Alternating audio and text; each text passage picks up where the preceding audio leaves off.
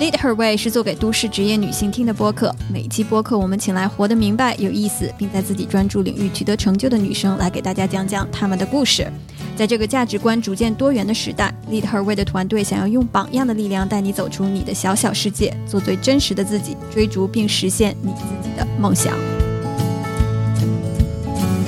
和小陆云认识很多年，是因为内外的第一家线下实体店开在了静安嘉里中心。这家店除了老客多，还有一个很有意思的点。从我们的会员数据可以看到，这家店还有很多从上海以外省份的内外粉丝慕名而来。和小陆熟络起来，是因为我们共同的一个朋友和我讲，小陆是一个特别值得的女生。九年前，小陆离开咨询公司，在上海开创了内外。她把象征自由的无钢圈内衣做成了线上爆款。二零二零年，内外有超过一百家线下店。还请来了王菲做代言人。内外在二零一九年完成了人民币一点五亿元的 C 轮融资。小鹿说，他一直向往自由，不喜欢重复。他还有个记者梦，所以观察和了解不同的人，让他在做内外的时候更加从人的角度出发，重新连接。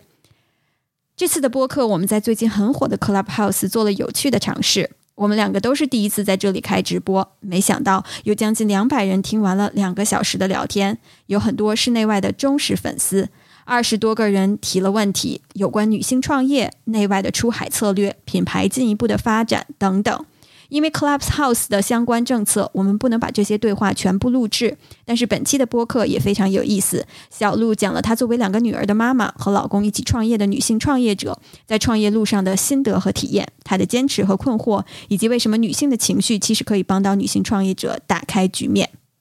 啊，大家好，我是呃内外的创始人小鹿，然后今天也非常高兴啊，跟啊。你希望我怎么称呼你？XQ XQ XQ 就可以了。XQ，OK OK，我们一一起在 Clubhouse 就是做一个很新鲜的尝试吧，因为也快到春节，我想呃，我们俩其实都作为女性，然后。嗯，我觉得也想聊一些比较轻松和跟女性相关的个人的话题吧，因为我们这个叫 Lead Her Way 嘛，对，所以看看我们今天能碰撞出什么有意思的话题。好的，内外这个品牌其实很多呃，在国内，特别是在上海的这些消费者都特别的熟悉了。那嗯，你你创立内外大概是在什么时间呢？你觉得？在整个创立过创立内外的过程当中，作为一个女性，啊，最大的 challenge 是什么呢？嗯，其实内呃内外应该今年呃是第九年的时间了，其实还蛮久的，我感觉，就是第一个十年就快到了嘛。啊，其实呃说到这个品牌创意的挑战，一直是都有的，因为这几年虽然新的这个消费品牌成长速度其实越来越快。啊，包括整个社交媒体的环境啊，也让做品牌这件事情看起来好像更容易了。但是我觉得在中国，其实你想做一个真正中高端的生活方式品牌，我觉得还是挺不容易的，因为它需要非常多的呃积累啊，从产品到品牌到渠道上面。嗯，我觉得可能作为一个女性来说，我在创业初期的时候受到的挑战可能会比较大，因为那个时候。呃，我其实是放弃了一份可能大家认为呃传统意义大家认为非常好的一个工作。我原来在管理咨询公司工作嘛，然后也是呃父母也会觉得很不理解。就是其实一二年的时候，那时候还没有什么创业的环境，不像今现在呃，其实你出来做一个新消费品牌，好像感觉是一个比较啊也很多人在做的事情啊。所以很多时候那时候，我觉得作为一个女性来说。啊，无论是外界，或者是投资人，或者是身边朋友，他们都会觉得你这个东西不是特别 serious，就他觉得你的人生是有非常非常多选择和退路的，所以他们从来不会相信说你可以把做内外这件事情呃坚持下来。但是我觉得，就是我自己的内心还是一直都比较笃定吧。我还是觉得，可能真正这件事情是让我呃，在过去的八年里面，我每天早上醒来，我觉得还是有很大的这个热情啊。其实，在过往我的可能三十多年的人生里面，我是没有遇到过这样一件事情，让我觉得我可以做这么久。为什么会想要去创立一个这个女性内衣的品牌呢？我一会儿再问你为什么会叫这个名字。因为我其实，在之前看过一些呃。当然，我是外行了，看过一些这个呃。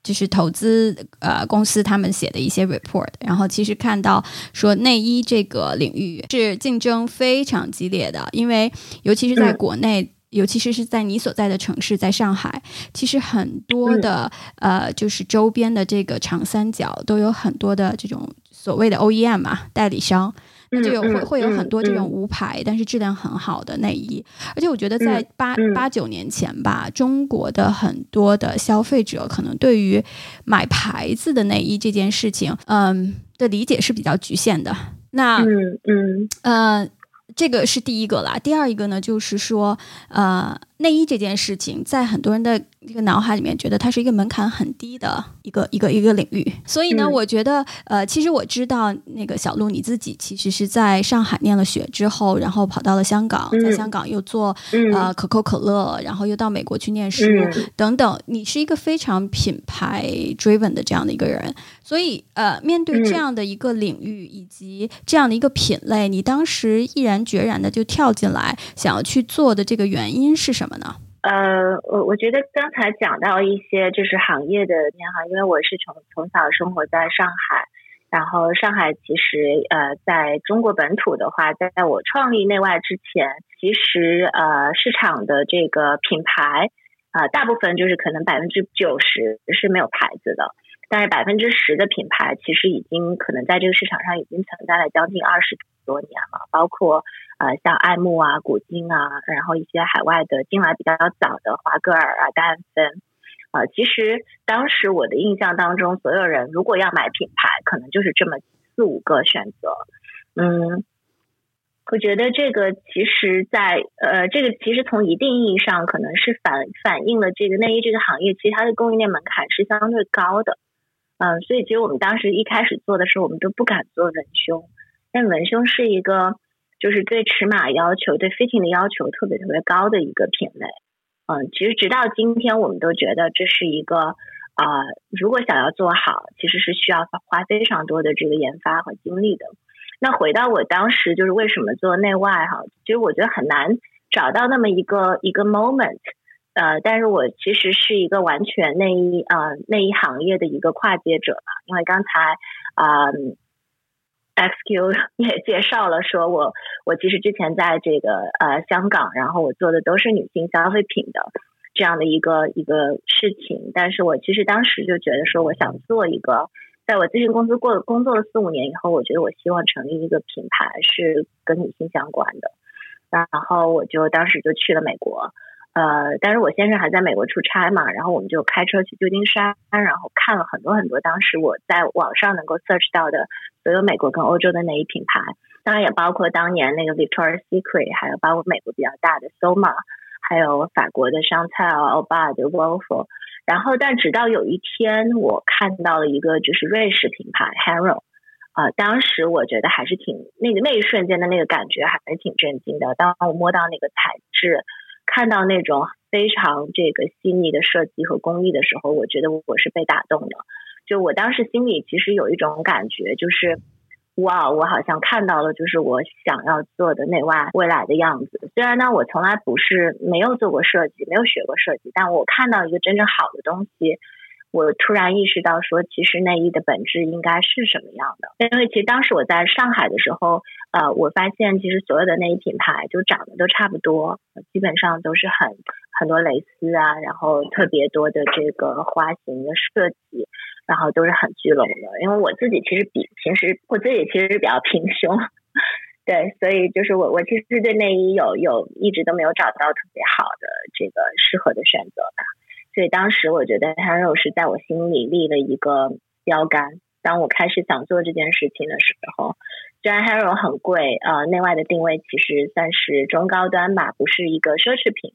啊，但我觉得我希望能，当时其实就想做一个品牌，说能让大家愿意一直。传下去，所以我觉得其实挺有意思的，因为我啊也跟很多的这些女性的创始人聊天的时候，大家其实也都是，每当我问到他们这个问问题啊，就是说，哎，你为什么会要想开始做这个事情？就很多人说，其实没有想太多，就是可能时间呐、机遇啊、时机啊到了啊，就有突然有一天有一个 epiphany 就来去做这件事情了。但是后来我们经过深挖呢，其实是跟你现在所做的这件事情，其实跟你的成长经历，还有你的所接触的一些人都是直接相关的。因为我们觉得把任何一件事情从无到有做出来，其实都是这 founder 的整个个人的色彩非常重的这样的品牌。我觉得内外其实就是一个 founder 色彩很重的一个品牌。因为呃，当我看到你请了王菲来做代言人的时候，我就觉得说，嗯，我基本上七七八八知道小鹿你你你你的一些嗯，我想表达什么？对对对对对。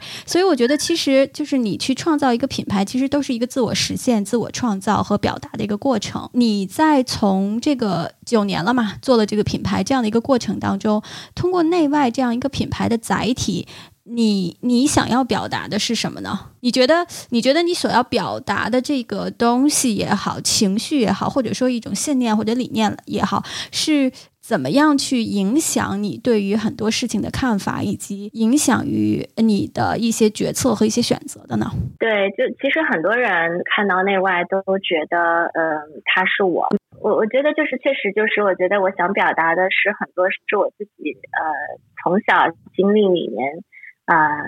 想追求的那种更自由的感受。嗯，其实我们最早的时候开始做内外，我觉得过去八年内外想要表达的东西其实一直都没有变，呃，只是在呃不同的阶段，我觉得也随着我伴随着我自己个人的成长吧。我觉得每年我们的这个广告的 campaign 也有了一些更深度的这个探讨。其实最早我们开始做女性的，像她说这样的啊论坛，其实我们邀请了很多不同领域的不同的年纪的女性去分享她们。自己内心的这故事，我觉得内外可能更像是这个时代女性的一个观察者。我觉得我们其实经历了在过去八年在中国内地可能女性自我成长的一个很大的一个变化。因为我们当时一二年的时候，大家都觉得我们这个理念太小众了，觉得内衣就是应该性感的，就是穿给男性看的。嗯，但是。呃，在一五年、一六年以后，我们发现，其实大家对于内衣的整个的理念，其实就发生了巨大的变化。这里面当然是年轻一代女性的这个成长，她们对于自我的这种更啊舒适自在的这种需求，其实得到了变化吧。嗯，其实大家这几年看到我们在这个品牌的这个女性价值上做了很多有意思的事情，包括呃去年我们做的这个 Nobody So Body，其实是探讨女性身材焦虑。跟多元之美的这个广告，然后一直到去年的八月份，我们也邀请了王菲作为我们的品牌代言人。其实我们想表达的是，在这个成长的这个过程里面，我们希望通过衣服，通过更舒适的内衣、家居服或者是运动这样的一些产品的载体，让大家先感受到身体的这种舒舒服和自在，从而。能够更多的在生活的这个选择上面，能够有更好的一种自由的选择。我觉得其实所有的。好的，我内心里面觉得好的品牌都一定是通过产品，它是一个载体，但是它背后已经表达了你需要去表达的这个理念吧。你刚才说，其实这个跟你自己想要表达的，就是你特别想要去追求自由这样的一个呃信念，实际上是直接相关的。你能不能给大家举几个例子？就是你你觉得在你自己个人的身上，在你去做一些个人的人生选择的时候，自由这个词啊。它的影响对你有多大？有没有一些是案例或者说事例是可以跟大家讲一讲？就是小鹿他就是一个特别追求自由的人，可能追求自由都不是你你的一个，就是他可能都没有在你脑子里面。但是当你去做一个人生当中最大的决定的时候，你会发现回来看会说，哦，OK，我做了这个决定的原因就是因为我生性爱自由。嗯。我其实我我我二我二十六岁之前吧，或者应该算是创业之前，我觉得我的整个的生活或者是人生的轨迹都还是比较较动荡嘛，应该不是，就是反正就是我我十八岁就离开上海，然后去香港念书，后来又去美国。啊，又又回到城，回来工作，又在香港，然后又北京，又上海的啊。我其实一直很享受这种，就是每一两年我就能有一些变化的这样的一个生活状态。所以，呃，当时其实我我去做很多这些选择的时候，我觉得我父母还是非常开明的，就他们非常尊重我的选择。啊，我记得我那我其实我我看到那个就是其实也有问到说为什么我我做选择我有什么准则？但其实我印象非常深，我高中时候有一位学长给我讲过一句话，直到今天我觉得对我都有影响。就他当时有说，当你做一个决定的时候，一定要做一个能带给你更多选择的选择。嗯，这个其实我觉得跟呃自由是有关系的。就是为什么今天我当时在一二年的时候决定离开咨询公司开始创业啊，我觉得我相信创业能给我带来更多。广阔的选择啊，直到今天，其实我觉得内外大家可能看到我们在做内衣，但实际上在过去两年，我们开始做家居便服，开始做运动啊。我觉得就在品牌的这个决策和选择上，我们也希望它能走的路走得越来越宽吧。而不是把自己做的越来越窄。你刚才讲，我觉得这句话其实特别的有启发性，就是你学长跟你讲的，就是当你去做选择的时候，一个决策的标准是说你的这个选择和可不可以在未来给你带来更多的选择。呃，这个是一个特别好的，因为我觉得可能很多女性的这样子，不管你是在创业，还是在自己的生活以及工作当中，呃，我觉得大家女性可能特别纠结的一点就是我不知道选哪一个。可能选哪一个都不错，选哪一个也都不会有太多的不好，所以其实纠结来纠结去，很多事情就放在那儿了。所以我觉得这个其实是一个很有很有启发性的一句话。那么这个反过来也会让我想到说，其实你去做一个让你未来选择更多的选择的时候，也就意味着你走上了一条可能不是很循规蹈矩。呃，更难的一条路啊，你能不能跟大家讲一讲你做的这些选择，把你放上了一条可能相对来说比较难走的路？你现在有没有一些什么样子的反响或者感悟呢？嗯，我想先回应一下刚才就是说到，呃，可能很多女性在选择的时候，我觉得会有很多得失的呃衡量吧，对吧？就是你不知道说做了这个选择以后对自己未来有什么样的影响，嗯。可能呃，我自己的感受哈，就我觉得我所有的经历最后其实都被连接起来了。虽然这句话其实很多人讲过，包括这个 Steve Jobs 也讲过，你你 all all the dots will be connected someday。但我自己回过去看自己的经历的时候，我觉得特别的明显。嗯，今天其实内外在做的很多女性的 campaign，包括我们对人的这种兴趣和好奇。呃，跟我的人生经历是有关系的，因为我从小最大的理想其实是做一个记者。嗯，我当时去香港，其实我虽然我念的是金融，但我其实很多时间都是在新闻系啊听课啊什么。我觉得我对人天生是有这种好奇的，所以一直到做内外以后，哪怕我做的可能是一个大家觉得更功能性的一些产品，但是我们在讲述这些呃故事的时候，我们愿意它跟人。是有关联，是有这个，它能对人有一个更深的挖掘吧。所以，我们现在比如说做很多素人的这些很深度的纪录片啊、采访，我觉得它都是我曾经可能未实现的一个记者理想的另外一种表现形式吧。所以，我觉得其实很多的你做过的事情啊，包括我在高中时候做好多广播节目嘛。到现在，其实我都觉得这个播客这个事情是特别好、特别好玩的。嗯，其实你的兴趣，你内心真正喜欢的东西，可能是不会变的。嗯，它只是用不同的形式去呈现出来。所以我觉得，当你做选择的时候，你去尝试这个，一定是没有，一定是会有价值的吧？呃，刚才你问的后面一个问题是什么？呃，我想就是走一条，就是当你去做选择的时候，选择一条能够给你更多选择的路，可能会是一条比较难的路。对，嗯，我其实那个，嗯，我其实曾经呃非常喜欢的一本书叫《少有人走的路》，叫《The Road Less Traveled》。嗯，我觉得我确实，我觉得尤其在做内外的这几年吧，我觉得我们选择了一条非常难走的啊，因为当时我们最早的时候就是在啊线上开始的，呃，我们其实一开始就是抱着一个做品牌的理想啊去做这件事情，所以我们在过往在品牌的这个投入上是非常非常大的，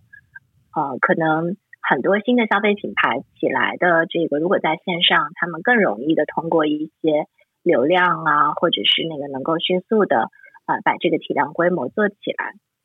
包括当时我们做了很重要的一个选择，就是我们要在开线下店，所以当时也非常感谢，就是既然家里给了我们这样一个机会，我们当然当然为了这个位置，我们也等了一年，因为我们很清楚说，我们想要啊开线下店，第一家一定要开在上海最好的地方，嗯，所以呃，就是我们会很清楚我们想要做的事情，但是我们又知道这件事情其实是非常难的，呃，在过去四年，我觉得非常辛苦，我们在全国现在有一百多家店，我觉得。整个体系的搭建到产品到服务，啊，耗费了大量的这个精力。因为如果我们没有在做这件事情，也许我们的规模和体量有可能比现在更大。因为线上其实是更容易的，从一定程度上来讲。但我们觉得，呃，你要成为一个成就一个中高端品牌，你需要给大家更多的体验。我觉得这个可能在创业过程当中，我们始终在选一条更难走的路。但是更难走的路，我们觉得往往能够。走得更长久一些吧。嗯，你刚才讲就是很难的啊，这个创业的过程，尤其是你们选择了一条相对来说呃比较扎实，然后又更难的一条路，特别是在中国的整个的这个消费环境下面，你觉得在这么难的这样一条路下面的时候，你有没有不想再继续、不想再坚持的时刻呢？那当一般什么样子的事情会让你有这样子的想法？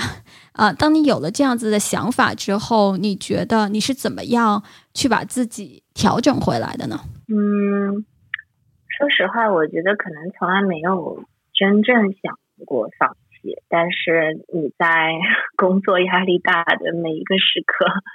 你都会觉得我为什么要做这件事情？我觉得呃，很多这种情绪更多的来自于，嗯，我觉得大部分时候是因为觉得自己被误解。呃，无论是被团队啊，或者是被外界啊，或者是当你的初心没有被理解的时候啊，你可能会有这样的质疑。嗯，那当遇到这样子的事情的时候，你一般会用什么样子的方法把自己拉回来，重新走走回去？说，哎，我我还是要继续去做这件事情的。嗯。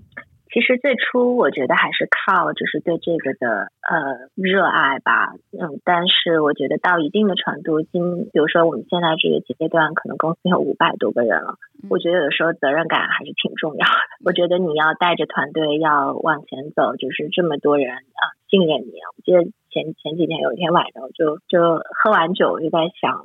说，因为我们有同有没有团队的同事跟我讲说他。可能他今年四十，对吧？他还要再工作十年，他说这十年一定是给内外的。就我当时就觉得说，如果有人愿意这么跟着你五年、十年，那还有什么困难我们是过不去？就是这些，我相信在这这个创业的过程当中，肯定是有苦的，但是也有这些 pocket of happiness，就是这些甜的，所以是一个很有意思的这样的一个。一个一个一个过程，其实是非常的 rewarding 的。那我想回来说一个，我觉得我们很多的女性的听众，其实有的人是已经在创业的。那大家在创业的过程当中，有一些是和自己的家人。呃，自己的先生一起来创业的。那么，在这个过程当中，我觉得可能也是刚才大家说到有苦有甜的。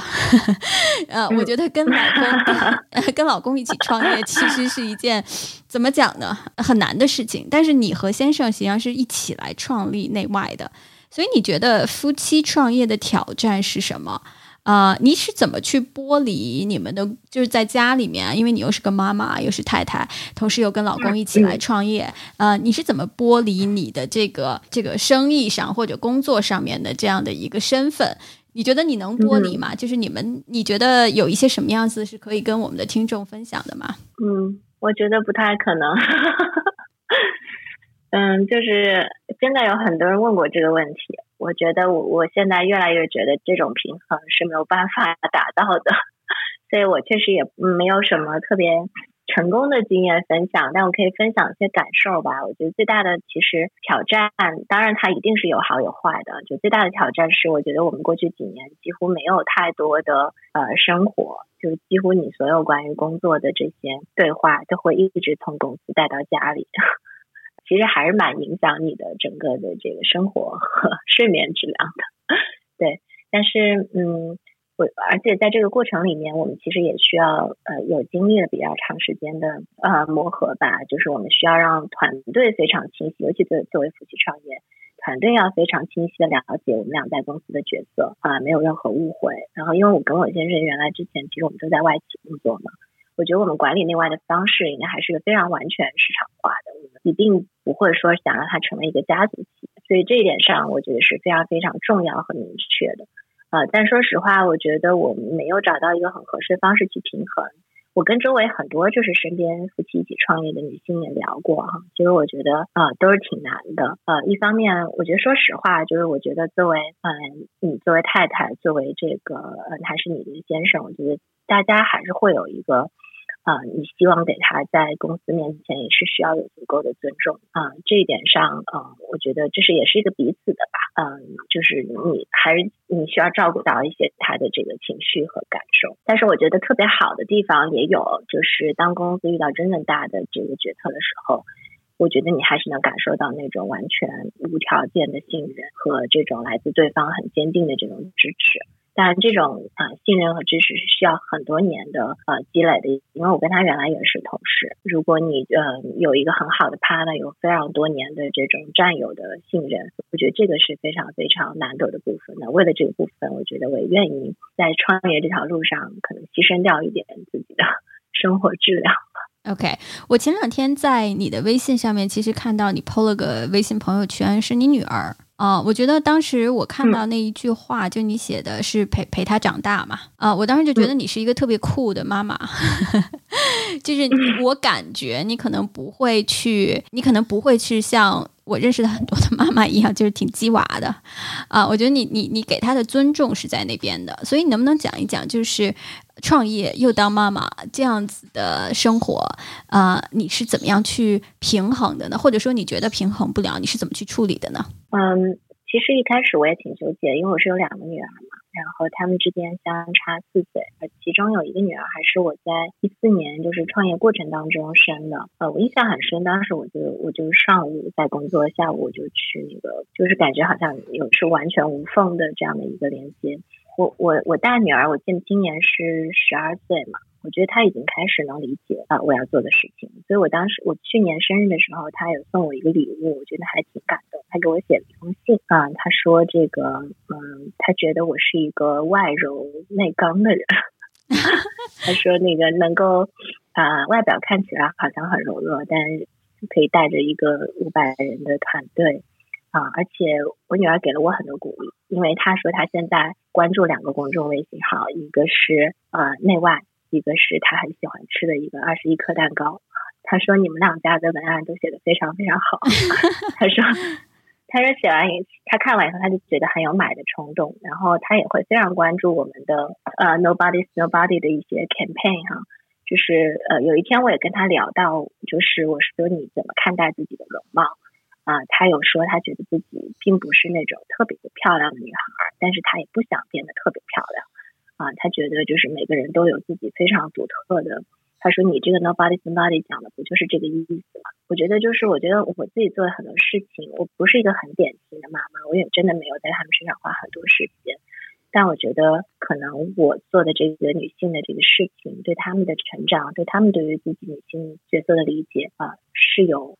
是有潜移默化的这个价值的。这点上是我觉得还蛮骄傲的事情。嗯。我觉得可能看到自己的女儿对于自己做的事情的这种认可，可能是作为一个妈妈特别骄傲的事情，很让人感动。对，而且她还跟对，而且她还会跟我讲说，你知道吗？我们班同女生也有在穿你们的内衣，因为她们也是刚刚就是进入到发育期嘛。嗯，对。然后他又跟我讲，那个时候其实他是有骄傲在，真好，嗯，所以你觉得当一个就是作为一个女性啊，来去做这个创业的时候，能不能给大家，特别是我们的一些女性听众，一些分享一下你是怎么做的？因为我觉得女生其实不管是荷尔蒙的原因啊，还是说这个整个的社会的大环境啊，这个原因，其实很多时候其很容易情绪波动特别的厉害。嗯，呃，我觉得男生其实是有一个，就好像我有一个朋友跟我讲，他是一个男生的创业。创业者啊，他就跟我讲，他说：“你知道吗？男生是有很多抽屉的。你进到那个中药房，你可以看到，就是那个中药柜。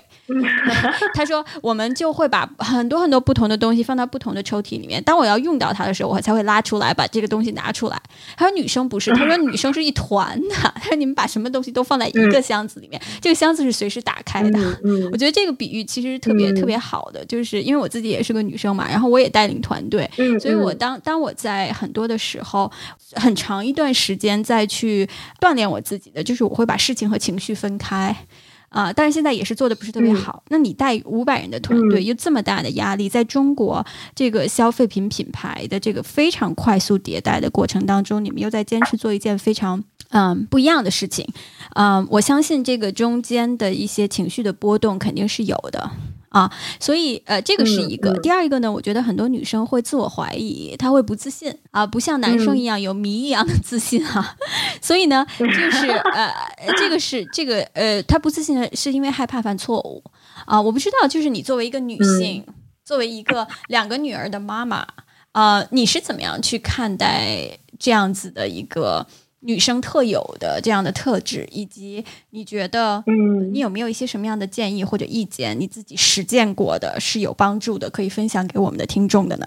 嗯，我觉得情绪是一个很正常的事情，就是我觉得男男生女生都会有，呃呃，跟每个人的个性啊什么不一定跟性别完全有关吧，跟每个人个性有关系，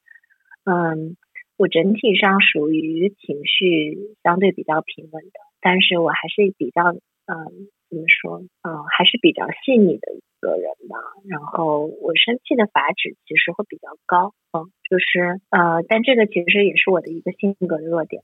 就是我我我后来发现，表达生气是一个特别好用的手段，尤其是在管理团队和对外谈判的时候，当你生气的时候，别人可能就服软了。但是其实我。我就很难表达这个这个东西，这个其实也是我现在想要去调整的一个一个部分吧。呃，其实我觉得情绪从另外一个层面来讲，它其实是感受力啊。我觉得这一点上是，我觉得我们可能也比较幸运，我们正好做的是一个女性消费品行业啊，然后又是像内衣、贴身衣物这么一个很柔软的一个东西，所以感受力对于我们的品牌的呃塑造来说。我觉得反而就变成了一种优势。嗯，我们其实自己的团队，包括尤其是品牌团队，我觉得大家都是性格挺像的人啊，就是我们很对这些事情都很敏感，对于人的情绪啊，对于这些东西。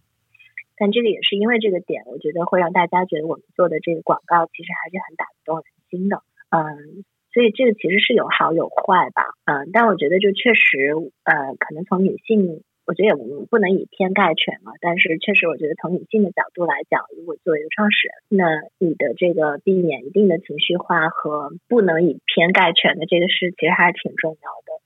呃，还有就是我我一直觉得，呃，我们希望能够看到就是更广阔的一个女性群体，因为呃，内外现在其实服务的这些女性。应该还算是，就是主要还是都市里面已经对自我成长认知啊，或者已经有很高感知力的这些女性，但我们却发现中国还有大量的女性，她们可能还停留在没有手机自由的这样的一个时间段，所以呃，我们其实觉得说在。看一件事情的这个本质上面，不能固守于自己啊周围的这样的一些人群，我们还是希望能够看到更啊宽广的这样的一个人群的这个世界吧。你刚才讲，就是首先你自己是一个没有什么情绪波动的，我觉得这一点我我特别的羡慕嫉妒恨啊，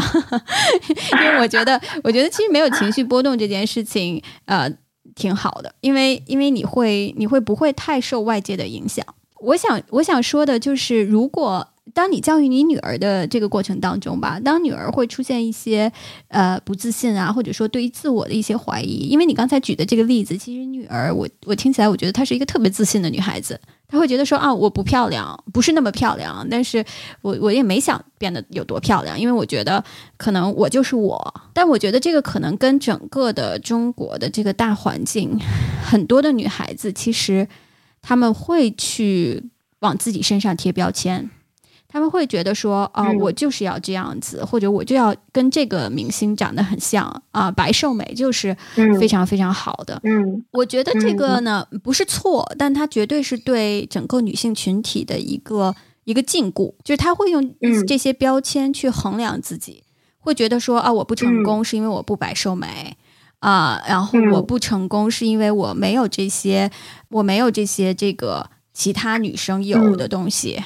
啊啊！我觉得在我的感觉啊，我觉得国内还是就但现在慢慢慢慢的变化，但是我觉得还是有这样的一个主流的这样子的一个思维模式来限制很多女生她呃女孩子她的 potential 的。嗯，所以在这个方面，你觉得？我觉得你做的是一个女性品牌，就是跟女性特别的贴近，是一个贴身的这种这种品牌，而且你推出了这个无钢圈的内衣，我觉得其实就是这样的。在我看来，我觉得是这样子的一个表达，就是你不用用一些很 fake 的东西，把你自己塑造成别人会觉得美的样子。你可以去选择让你自己很舒服的这种状态啊。我觉得，嗯，在这个方面，你会有一些什么样子的感想，或者你想要跟女孩子们说一些什么样子的，嗯，你自己的经历啊，或者说，嗯，你会怎么跟你女儿去说这样子的事情呢？嗯，因为我觉得我是自己经历过这种呃身材焦虑的这样一个过程的。我觉得你刚才讲的这个确实是现在大家对于认知审美上面，虽然我们不断的在讲这个审美多元化这件事情，但确实当我们打开社交媒体看到的，无论是呃他们所展现的这种。可能更更受人关注的明星啊，或者是 KOL 啊，其实标准还是比较单一的。我觉得，尤其是对于女性来讲，这点上其实是我我对我未来可能女儿，她因为现在她其实没有那么多在看社交媒体，我觉得未来可能是一个比较大的一个一个影响吧。呃，所以其实内外，我觉得我们希望在这这个这个过程当中，在这样一个时代，能够尽力做好我们的事情。就是我们希望告诉所有这些年轻的女性。啊，身材是有很多元的方式，然后无论你是怎么样的一个状态，当你最放松的时候、最自在的时候，你一定是这个很美的啊。但这个过程其实我们每个人都经历过，我觉得不是一件很容易的事情。我记得我们当时就推出 Nobody Nobody 这样的一个看的时候，所有人都很被打动。然后我们紧接着就写了第二篇文章，叫。啊，正视自己身材的过程并非坦途，就是另外不是想站在一个很高的制高点说你你得这样，你得那样。我们想告诉你的是，你所经历的一切，我们自己都经历过。我们曾经也觉得自己挺胸，对吧？不好看啊，这个呃没有这种完美的身材啊，这个都是一个过程。但是可能有的时候你到了一定的年龄，或者在一定的这个环境下。包括现在，我们也很相信说，整个中国的集体的这种女性的成长啊，都会让大家重新去审视这件事情。所以，我觉得这个事情一定是会有往变好的那个方向去走的。尤其是在现在，我觉得我们看到呃一线城市的这些呃第一波更先锋的这些女性，她们已经对这件事情有了很好的认知。我们相信一定会啊带动中国更多的女性。去接受和喜欢自己的身体。说到这个啊，我觉得在九年来过，就是做你这个品牌的这个过程当中，你其实是见证了国内的这个消费者群体他们的变化。我觉得现在我的感觉啊，因为我也是在这个零售这个行业里面的，我的感觉呢，就是中国的年轻的消费者，特别是一线城市的这些年年轻的消费者，他们的理念有一个翻天覆地的变化，就是他们会觉得他们手里的钱是选票。他们要用自己手里面的钱去选出一个他们想要看到的世界，嗯，比如说我们有越来越多的，我们有会去做这个消费者的调研，我们在我们的消费者调研里面可以看到很多年轻的，就是九啊九零后吧，啊九零后这样的一个群体，他们九零后现在也三十了，对对对对，九零九五后真的是突然觉得自己好老，嗯。这个群体呢，他们再去给我们去建议哪一些品牌，你们要把他们引进过来、招商过来的时候呢，他们有一个非常大的一个这个选择标准，就是这个这个品牌它是不是 do something good。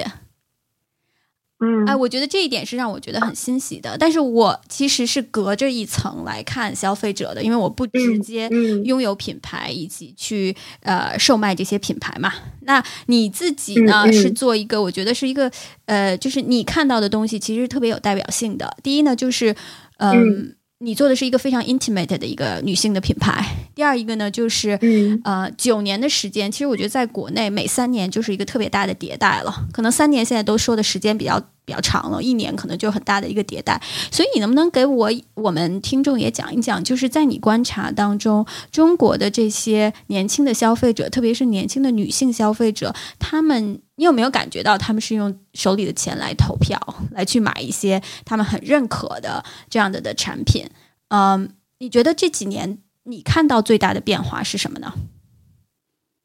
嗯，肯定是的，因为我觉得我自己也是，就是嗯，他们，因为我觉得就是现在年轻的这些呃女孩，她们其实成长的背景啊，包括她们对于社交网络，还有整个物质极度丰富化，我觉得已经跟我们可能从小成长的这个年代，就你是为了买一件产品再买一件产品，我觉得是完全不一样的。啊，就拿内外打个比方啊，就我们其实有很多很忠实的啊粉丝，然后他们也穿了很多年的内外，从我们还很小很稚嫩的时候一直到今天。然后呃，其实我有一次去那个深圳，就遇到一个女孩，因为我以前可能更多的认知是我周围的女性都在穿内外嘛，然后我我去了深圳，有遇到一个零零后的女孩，对，应该是零零后，她应该还在念念大学。他就跟我讲说，他很喜欢内外，然后说他呃看到周围就是有穿了内外的女孩，他觉得他们就是自己人。就那那件事情，其实对我来说还是挺打动的。我觉得大家是啊，可能除了产品本身以外，我觉得还在为你的啊所所讲述的这种女性的价值和理念啊在买单。嗯，这个我觉得不仅仅可能是在呃内外在内衣这个行业，我觉得更多的。也在现在很多的新的消费品啊，不管是咖啡啊还是什么，如果你有一些啊让年轻人非常关注的，无论是环保还是呃，就像你刚刚说的 do something good 嘛，就是我们其实也很关注这一点。我们现在在整个服装行业，我们用了很多环保的材质、环保的包装啊，怎么能够更好的就是去啊负担起就是这个社会的这个价责任感吧？我觉得这些事情啊。都是年轻人真正在关心的事情啊！我觉得，嗯，整个消费时代，中国的新消费，我觉得已经进入到一个越来越成熟的阶段。但是它还很早期啊，它现在可能还只是发生在一二线城市。嗯嗯，就你刚才这个回答，我其实有两个衍生的问题啊。第一个问题呢，就是你觉得内外做一个国内的自创的国有品牌？你觉得你的优势跟那些，比如你刚才在刚一开始的时候提到了你非常喜欢的一个品牌，国际品牌，对对对，就这些国际品牌，呃，你觉得你的对于中国消费者的吸引点和优势是在哪里？那么我第二一个问题呢，就是说，嗯，你觉得，因为你刚才说了中国的这个新消费时代。其实刚刚开始，那我其实因为我也很关注这个领域，我会看到很多国外的一些品牌，每一天就不断的涌进中国的这个市场，先打入天猫，然后再找线下的机会等等这样。所以你会你会觉得这个是对于你来说是会对于你未来，因为内外马上也要十年了，未来十年很大的一个挑战吗？嗯。我反而觉得不会啊，因为确实在过去的这个三四年的时间，我觉得特别明显的是年轻的这些消费者对于国货品牌的喜欢。嗯，我觉得呃，这个可能，我觉得我不想把它认为是大家出于一个可能更爱国的表现，我不觉得是这样。我觉得更多的是当这些中国的新的消费品牌跟国际品牌放在。同一个市场上去竞争的时候，它越来越有竞争力。那这种竞争力的提升，其实来自于啊新消费品牌创始团队的审美，到啊大家的整个的一个价值理念的变化。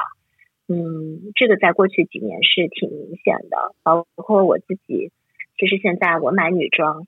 我都很少买国际品牌，因为无论是这个知和啊，或者是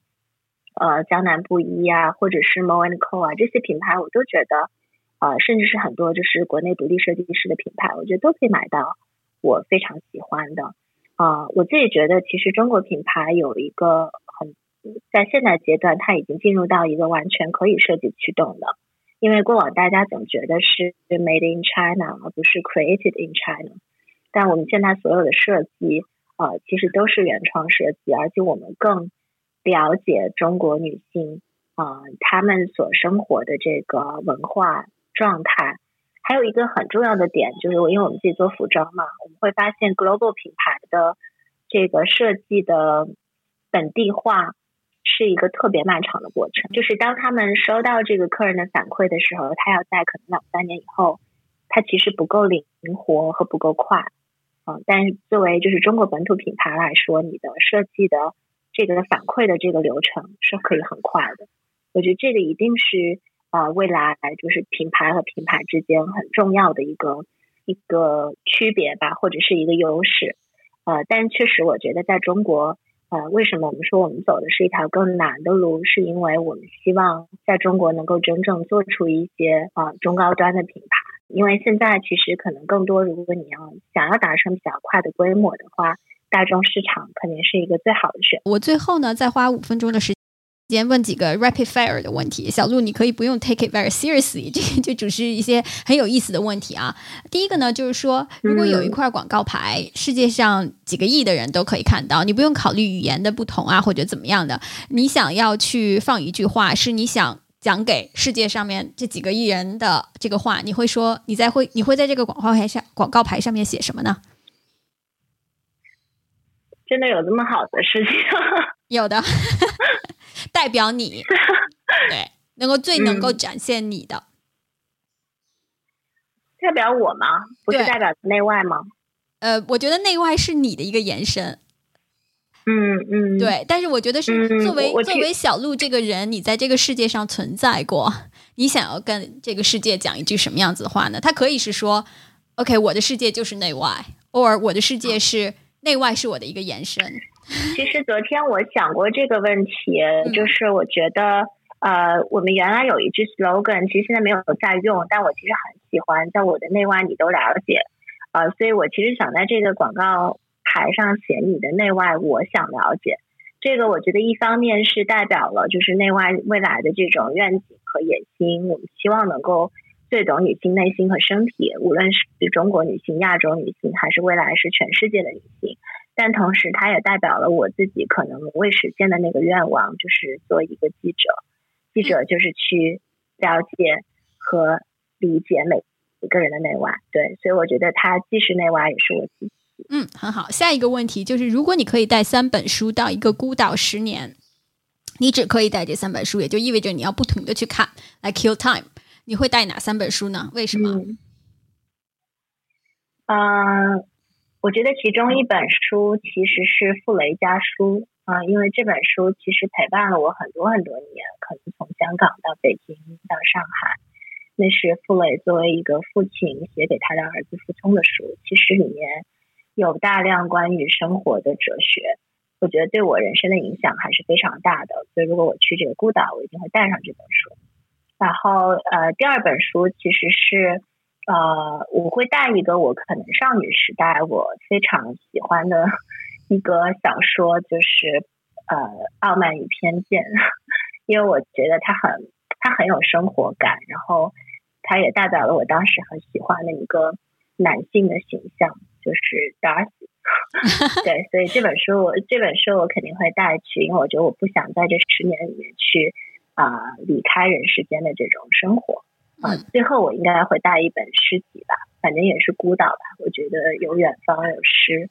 所以这三本书我我一定会带在身边。嗯，下一个问题你。长到这么大，最值得的一个一百元的投资是什么？就是你用一百元或者一百元以下买了一个什么样子的东西也好，或者体验也好，让你觉得是真的特别的值得的。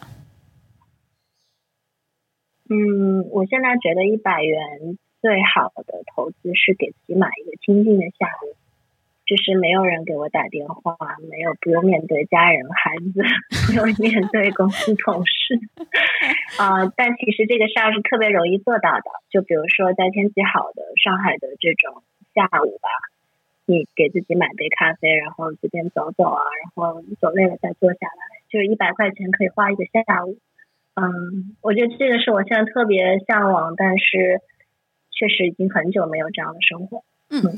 嗯，能不能告诉大家有两件事情你一直坚持每天都做，已经坚持了十年以上的呢？